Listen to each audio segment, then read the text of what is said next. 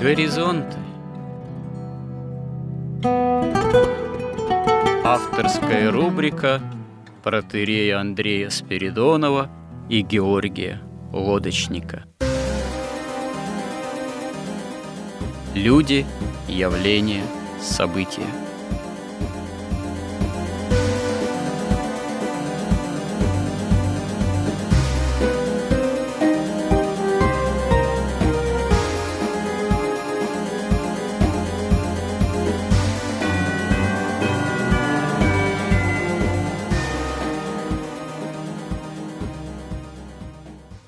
Добрый день, уважаемые радиослушатели. В эфире радио «Благовещение» и в нашей постоянной рубрике «Горизонты» я, протерей Андрей Спиридонов, с моим постоянным же собеседником Георгием Лодочником продолжаем разговор о церкви в контексте символа веры, как основного изложения вероучительных истин, и с точки зрения, можно сказать, и современной ситуации, с точки зрения миропонимание современного мира, и в том числе, как с этим своим современным миропониманием мир сей на церковь и покушается. Как раз об этом мы говорили в прошлый раз, э, обсуждая проблему кризиса церковного, общего, современного кризиса, можно сказать, единства, потому что деятельность Константинополя во главе с константинопольским же патриархом Варфоломеем, она ввергла современные поместные церкви православные действительно в определенный кризис.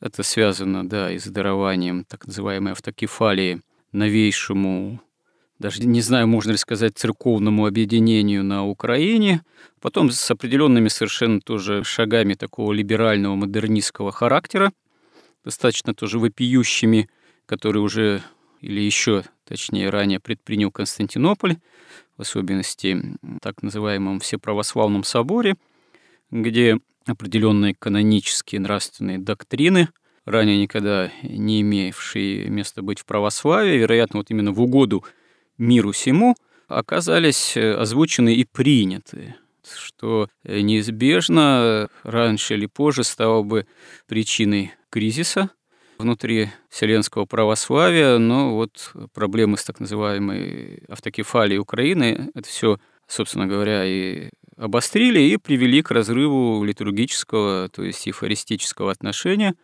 между нашими церквями. И тут возникает ряд очень-очень серьезных вопросов, во что это может вылиться и дальше, и есть вполне уместные и серьезные опасения, что это может привести действительно очень серьезному расколу, а то и каким-то апостасийным процессом, будем надеяться, только не в нашей русской православной церкви, но, по крайней мере, в Константинопольской, может быть, кто пойдет следом подчиниться этой деятельности такой реформаторской, так сказать, реформационной, либеральной, модернистской Константинополя, если пойдет вслед за этим, то может это привести и к таким апостасийным, повторюсь, процессам и в других поместных церквях, не дай бог. Может быть, Господь все-таки помилует нас, и мы до этого не доживем в нашу историческую, так сказать, бытность и эпоху. Но опасность такая, увы, существует. И вот здесь уместно задаться вопросами, а какие, собственно говоря, пути, варианты, выходы у нас согласно, опять же, свойств церкви, способностей церкви к осуществлению основных именно христианских образов бытия церковного есть. И, конечно, здесь очень важный вопрос, он вообще связан именно соборностью церкви, соборностью церкви как способностью действительно жить в содействии с Духом Святым. Потому что соборность церкви – это не только возможность решать какие-то вопросы с помощью тех или иных соборов. Этот сам все формальный принцип, он не всегда и не вполне работает, потому что можно созвать собор, а он окажется еретическим или там разбойничьим, что, в общем-то, уже в истории вселенского православия случалось и даже не один раз. И соборность церкви невозможно свести ни к одному какому-то конкретному институту в церкви, ни к одной конкретной должности. Вот у католиков у них, собственно говоря, этот вопрос более-менее проще решается, хотя мы считаем это конечно же, ересью. Папа Римский у них обладает приматом непогрешимости, но не как иногда это вульгарно понимают, что вот он сам по себе вообще по своему человечеству во всем непогрешим. А вот эскатедра, то есть если он уполномочен то или иное решение как истину провозгласить, его на это уполномачивают, там, конгрегации, так сказать, кардиналов, там, епископов католических прописывают, обсуждают это все, а потом уполномачивают его возгласить эскатедра во всеуслышание, тогда это решение считается непогрешимым. У нас, э, к счастью, такой институции нет. Никто по своей должности заведомо не является непогрешимым. Но соборность применительно к единству церкви рассматривается именно в православном миропонимании как вообще свойство знать истину, определять истину, возглашать истину, жить по истине, применительно к тем или иным, может быть, иногда и трудным вопросам, неожиданно возникающим, и нравственным, и духовным, и вероучительным, догматическим. Это свойство присуще церкви, пока она остается церковью во Христе, и может находить выражения самые разные в том числе и в соборах, и в отдельных людях, и святых, и не обязательно святых, применительно к промыслу Божьему. Ну вот и здесь возникает, можно сказать, такой вопрос, и его можно адресовать и вообще священноначалию, и нам, вот как современные институции церкви действовать применительно к пониманию единства и соборности церкви, чтобы действительно в этом единстве, можно сказать, соборности, в разуме Христовом оставаться и двигаться дальше по той бытийной конве, которая, в общем-то, Богу будет угодно. У нас есть такая возможность, как вы думаете? Мы уже говорили, что, во-первых, нам повезло, и русскую церковь это не коснулось. Вот эта проблема выбора, она выбор сделала, и, в общем, изначально, видимо, так и планировалось, а вот от православной церкви, там от русской. Выбор в отношении чего надо повторить, потому что, может, не все слышали предыдущую Выбор передачу. в отношении того, сохранить ли чистоту вот своей веры или пойти на какую-то модернизацию вместе вот с Варфоломеем, патриархом Константинопольским, грубо говоря. Собственно, и не было такого, видимо, плана у тех, кто этим занимается, вот этим расколом. То есть у них, видимо, была задача просто от нашей церкви ослабить ее, отколоть как можно больше других православных церквей, ее как бы оставить в изоляции вместе с государством. Ну, примерно вот такой, видимо, план. И поэтому, слава богу, вот все эти испытания церкви, которые, ну, собственно, они начались после того, когда Петр I тоже нарушил вот эту симфонию у нас, да, и присвоил себе духовную власть, по аналогии с тем, как папы присвоили себе государственную власть светскую. Ну, на Западе у них там, в общем, такой папа-цезаризм, да, папа во главе всего, а у нас по протестантскому образцу приключился такой цезарь-папизм, когда кесарь, цезарь, император, царь, он присваивает себе функции, перетягивает на себя управление и церковью, и подчинение – церкви, сам фактически чуть ли не становится главой церкви в исторической перспективе, в общественном, так сказать, отношении. А в России это имело ну, ужасные совершенно последствия. Ну, революцию что, имело одним. Ну, в конце концов, да, революцию. Да. Революцию. Но сначала произошло то, что церковь стала таким ну, государственным департаментом, причем не самым главным. И в результате церковь была настолько принижена, что вот аристократия, она считала себя выше как бы церкви, и она была и поставлена выше церкви во всем. Поэтому она, когда искала Бога, она искала уже его не в своей собственной церкви, а она искала его где угодно, там вот как Лев Толстой там модернизировал, э, в какой-то потом оккультизме, спиритизме. Да характерно, кстати говоря, стоит заметить большинство вообще великих там русских писателей, художников, писателей в особенности, кого там не возьми, начиная даже с Пушкина, в особенности там Тургенев, да и Толстой тоже, понятное дело, это особенно характерный случай, мы его обсуждали уже, даже не один раз касались этой темы. Они даже не брать, если жизнь личную, там какую, часто которая была достаточно ужасной в нравственном отношении, они, и даже из их литературных выдающихся трудов, видно, что они в церкви вообще мало чего понимают. Хотя они с детства многие присутствовали на богослужениях, так сказать, как бы вроде вокруг масса храмов, там все культурные традиции основные связаны с православием, но даже Пушкин путает там название богослужебней, там молебн с там и так далее. Единственный человек среди этих выдающихся явлений, который, в общем-то, не ошибался в описании церковных реалий, как бы извне тоже, это Чехов. Хотя его трудно назвать воцерковленным, ну, уже в зрелые годы таким верующим, вполне по-христиански человеком, потому что до сих пор исследователи, поклонники там спорят, насколько Чехов верующий, неверующий человек. Но, по крайней мере, поскольку он в детстве пел на клиросе, там, в Таганроге, хотя это ему, по-моему, доставляло мало удовольствия, начиная же с детства, он, по крайней мере, хорошо разбирался в церковных реалиях, богослужебных в том числе. По сути, чуть ли не единственный писатель. Ну, может быть, не считая еще Лескова. Лесков, несмотря на свою тоже такую трансформацию от, скорее, патриотических, консервативных убеждений к некому под конец жизни уже в зрелые года либерализму, он, конечно, тоже церковные реалии очень хорошо знал. Ну, во многом сочувственно относился все-таки к церкви. Булгаков еще. Михаил Афанасьевич-то? Ну, он же сын был священнический. Да, он имел, конечно, представление о внутрицерковных реалиях благодаря своему происхождению, но Исследователи творчества Булгакова, когда занимались темой вот в его выдающемся романе «Мастера и Маргариты», отношении вот этой псевдоевангельской линии, да, там Понтия Пилата, Иешуа Ганоцри, они в конечном счете первоначально питали такие, ну что ли, надежды в каком-то смысле, что раз он был сын, отец у него был еще, по-моему, профессор же Киевской, если я не ошибаюсь, Духовной Академии, что у Булгакова должны были быть какие-то действительно очень глубокие, обширные познания в области евангельской истории. На самом деле нет, э, они были достаточно поверхностными все-таки, и откопали даже в архивах тетрадку, где, в общем, суммировались эти его познания в отношении Евангелия, евангельской истории. Она была разделена на несколько таких столбцов, по-моему, там, ну, не, немножко их-то и было. Они были заполнены с такими подзаголовками.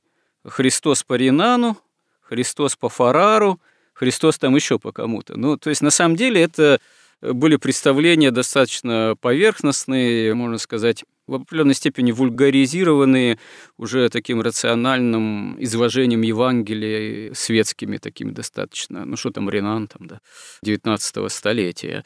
В общем-то, это неудивительно, потому что на самом деле при всем уважении к литературному такому блеску, что ли, вот того же Булгакова, с которым он свои произведения создавал, и в особенности «Мастер и Маргариту», да, хотя это, опять же, тоже отдельная тема, можно как-нибудь обсудить. Это все таки на мой взгляд, романтизация дьявола, что всегда опасно для любого художника. Э, ну, на фоне большевиков, мне кажется, уже и дьявол там казался. Ну, это можно отдельно обсудить.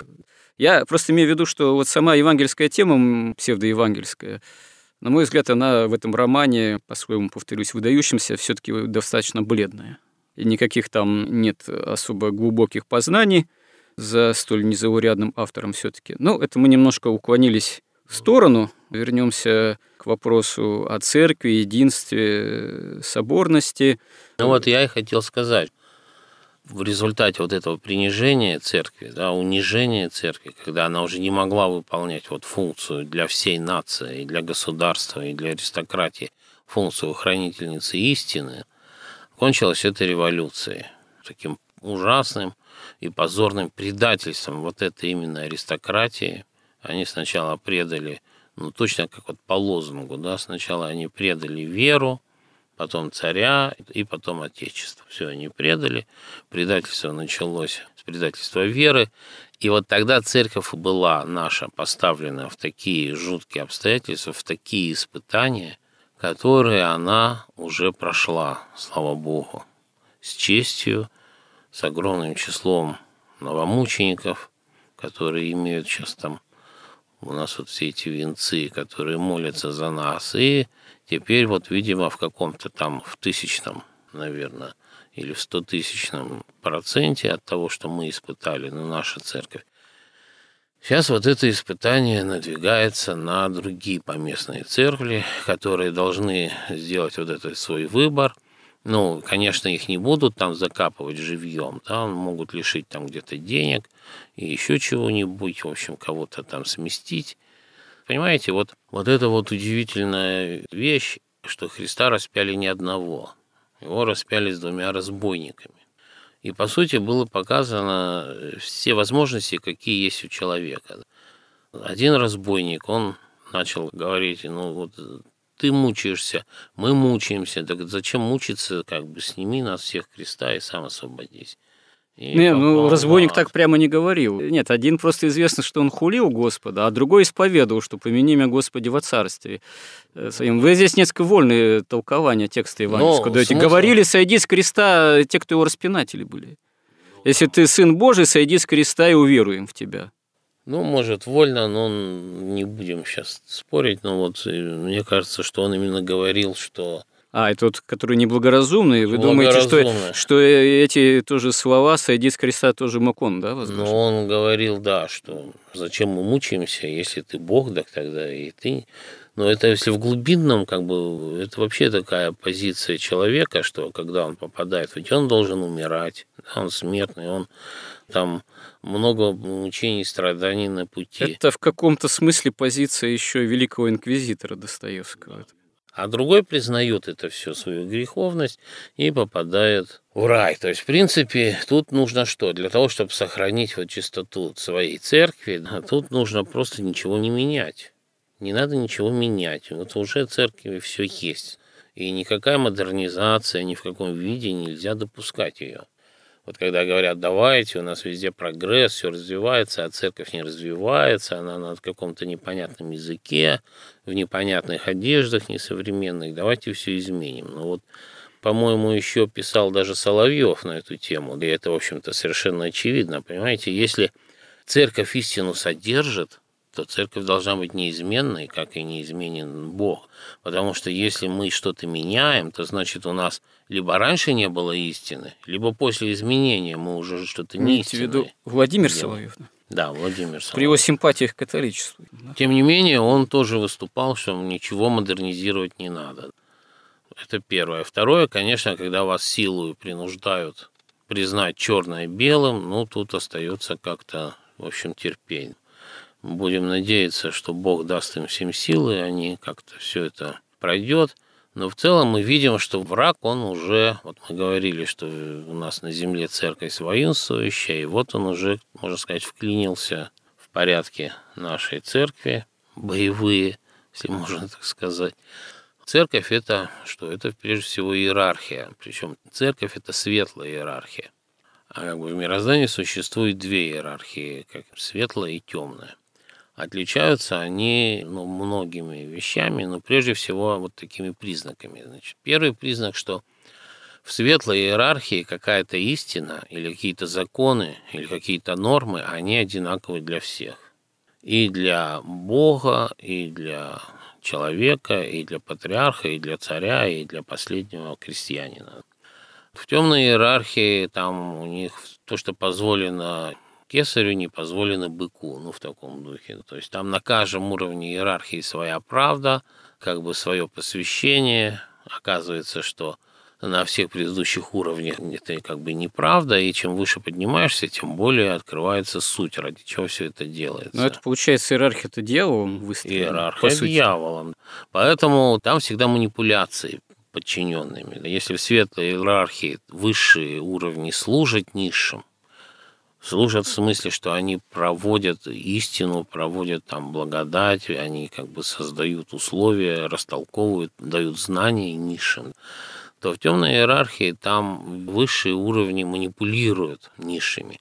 И в связи с этим, соответственно, в светлой иерархии всегда там руководитель опирается на лучшие стороны человека, там на его честность, там, на его доброту, на его искренность.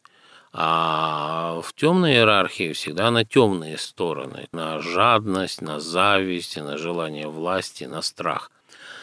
Поэтому то, что делает патриарх у нас Варфоломей, это совершенно явно, потому что он преступников просто берет и возводит в сан церковных иерархов. Вот, он как бы в светлую церковную иерархию вставляет элементы темной иерархии. И я вот знаю, например, даже по бизнесу, что в бизнесе отлично себя чувствуют как компании, организованные по светлой иерархии, так и компании по темной иерархии. Они могут конкурировать, да. но они вполне жизнеспособны. А это почему же такое равноденствие? Не знаю почему. Потому что, ну, как бы в таком мире мы живем, где добро со злом, и мы можем смешано, и каждый может выбирать.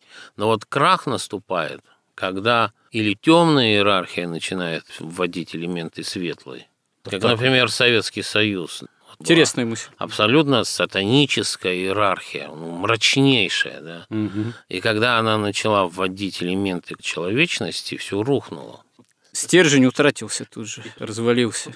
Ну и наоборот, если в светлую вводить элементы темные, конечно, тоже она рухнет. Поэтому, ну, еще Эразм Роттердамский, у него самый знаменитый труд называется «Оружие христианского воина».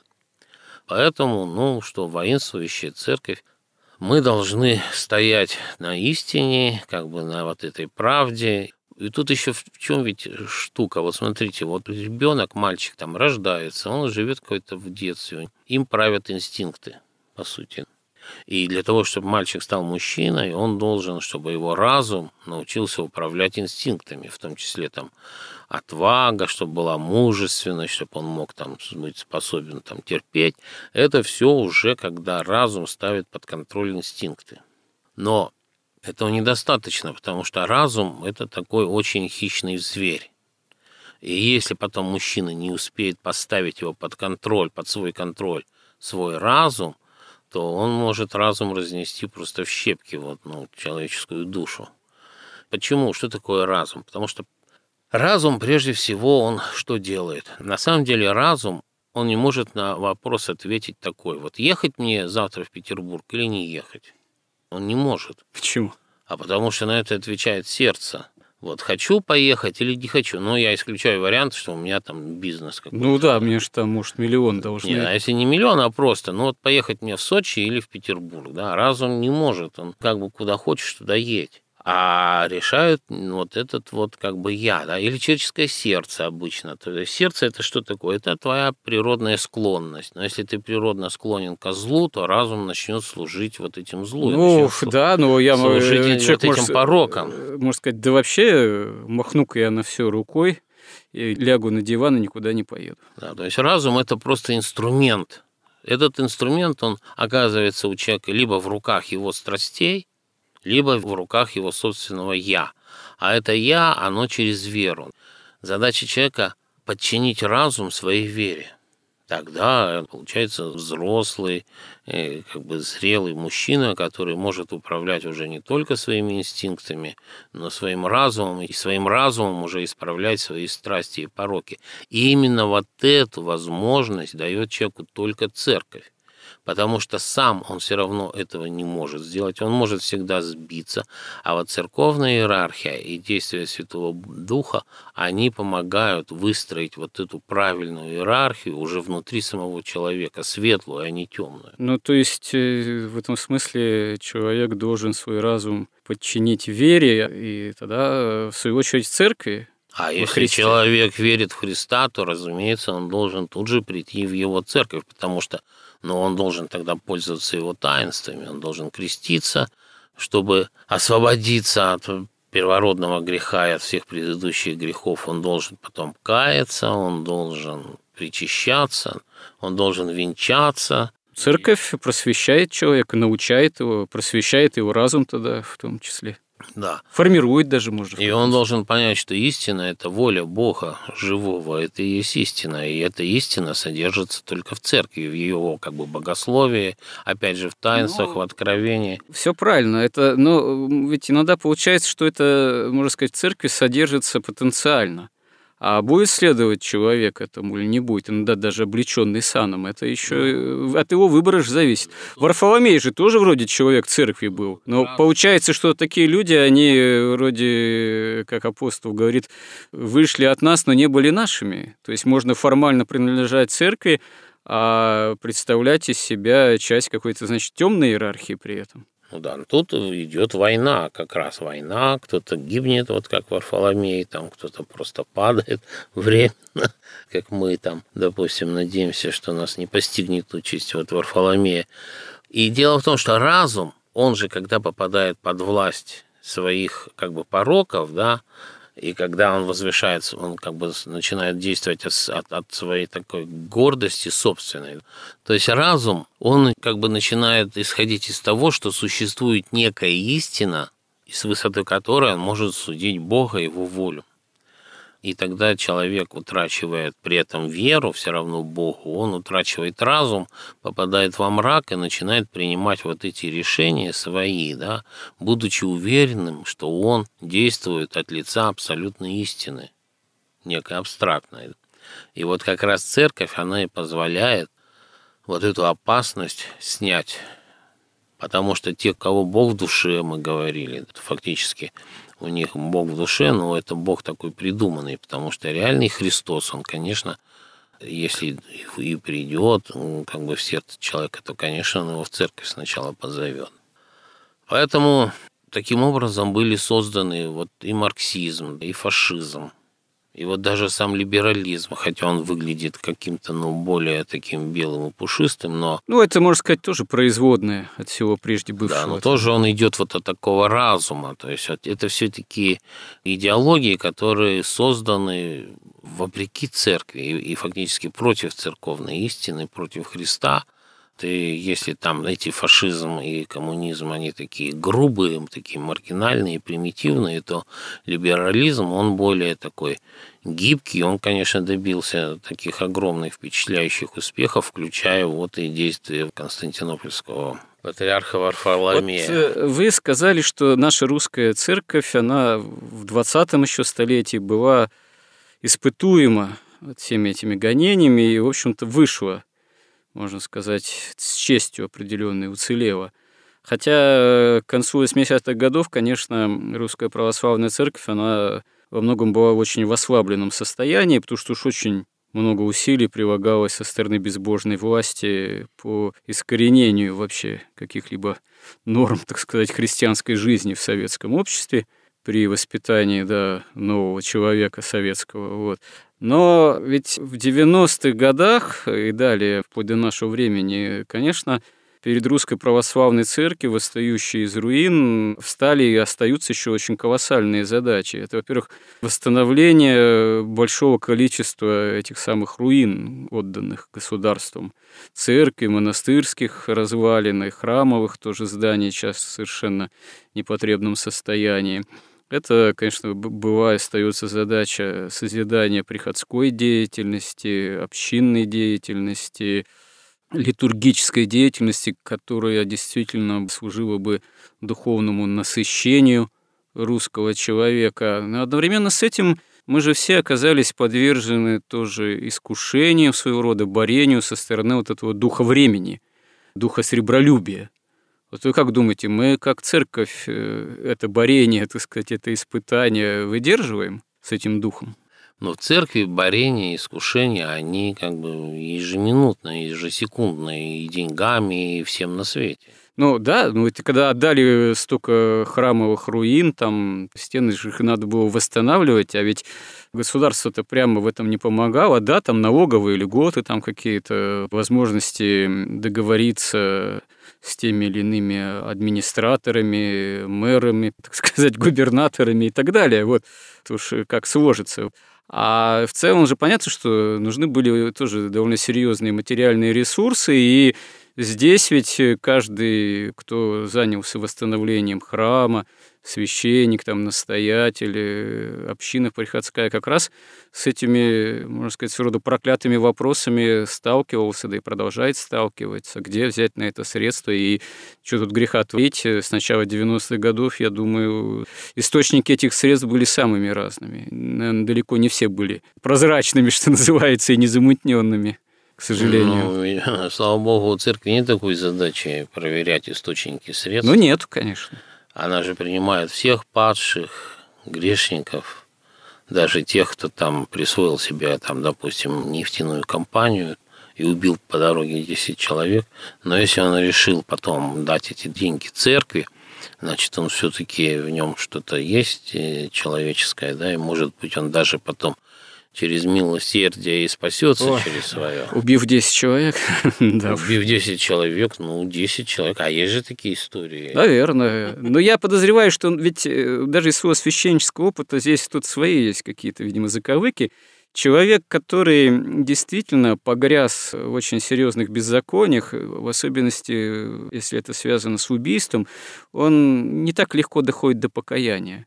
Такого рода грехи, они человека очень серьезным образом ослепляют, сердце каменеет, там, если на твоей совести там даже не одна человеческая жизнь, э, я боюсь, что ну, довольно часто случается, что дойти до покаяния очень-очень непросто. Иногда на это очень какое-то серьезное время требуется. Ну, даже если этот человек, он просто решил купить себе рай, да, откупиться, но ведь в Евангелии Христос говорит, что и стакан холодной воды будет учтен. Ну и потом это ведь и не без воли, или, по крайней мере, не без промысла Божия этот человек берет и в нужный момент дает деньги да, на какой-то храм. Ну и что? И прекрасно. Есть еще ведь одна притча в Евангелии, там, когда он говорил Христос, что собирайте себе богатством неправедным. Мне кажется, вы тут немножко упрощенно как-то на это смотрите. Ведь и Царь Ирод, между прочим, очень много благоукрашал ветхозаветный храм второй. Я не уверен, что это ему в оправдание потом послужило. Все же он в истории остался как царь Ирод, гонитель Бога-младенца Христа, а не как благоукраситель ветхозаветного храма. Ну, я думаю, там как-то все взвесится на весах. И, к сожалению, у него последовательность обратная.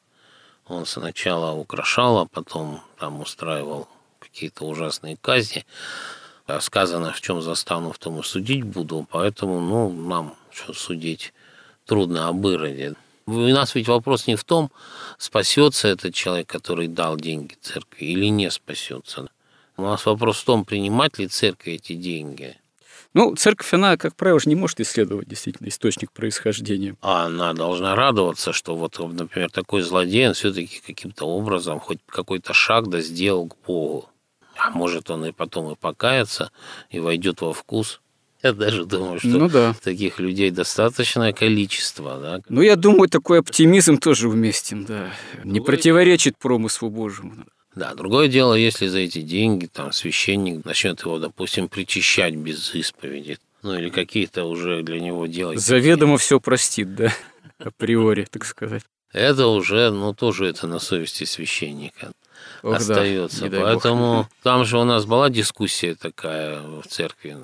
Должна ли она быть нищей? Ведь многие ставят в упрек церкви в том, что она вот стремится вот к таким роскошным храмам, каким-то там богатствам.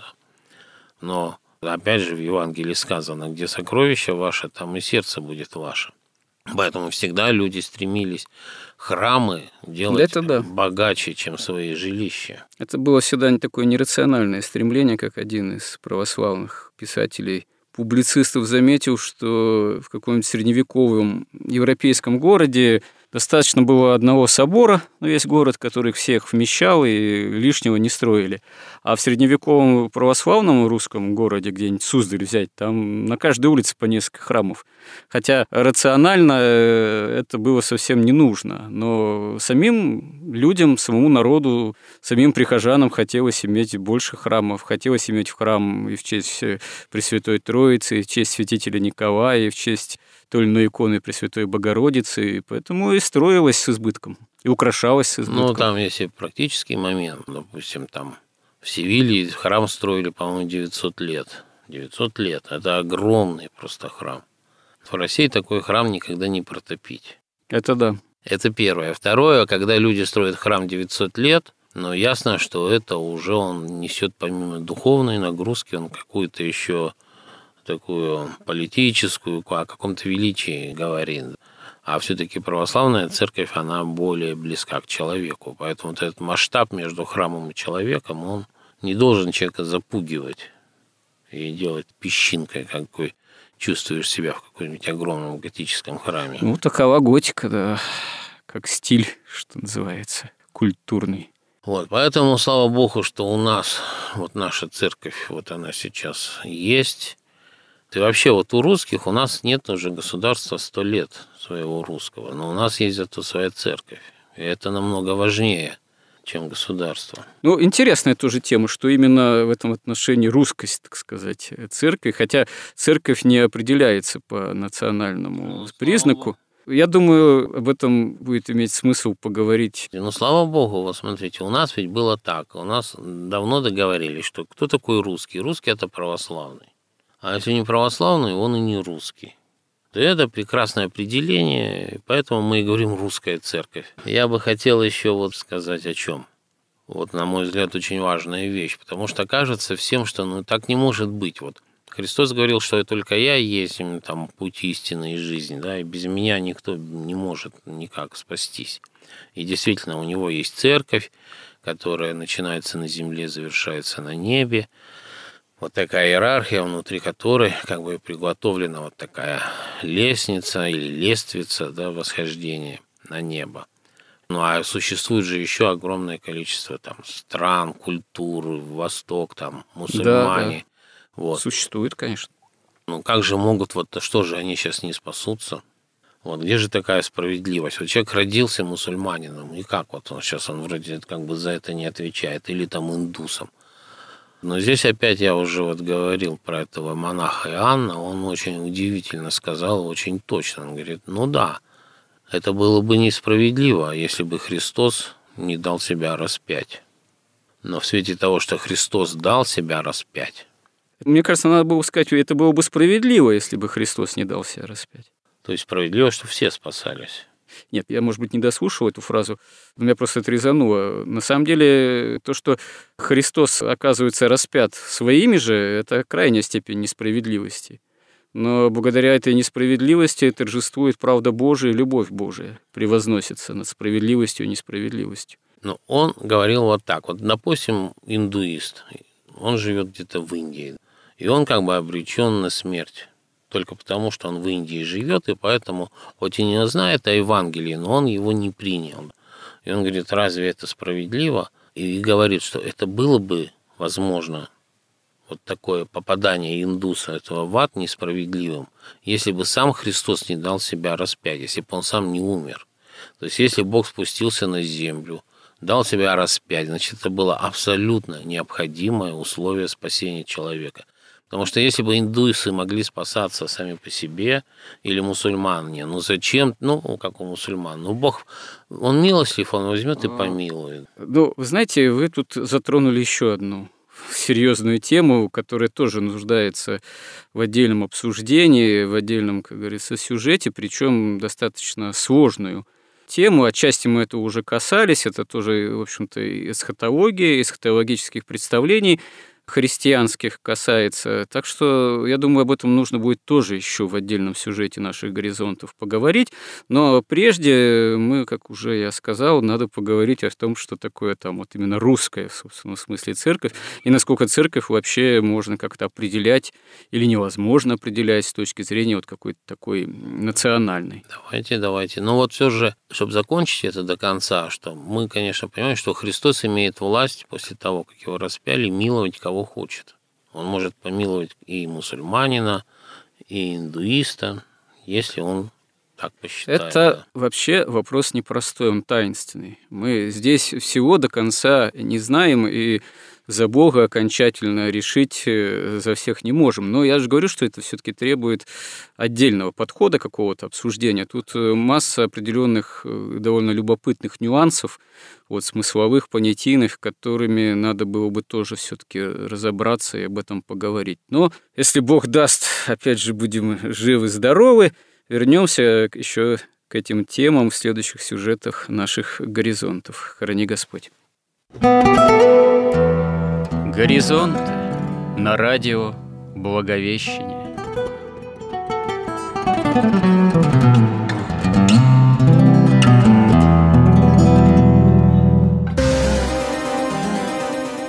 Разговор вели протеерей Андрей Спиридонов и Георгий Лодочник –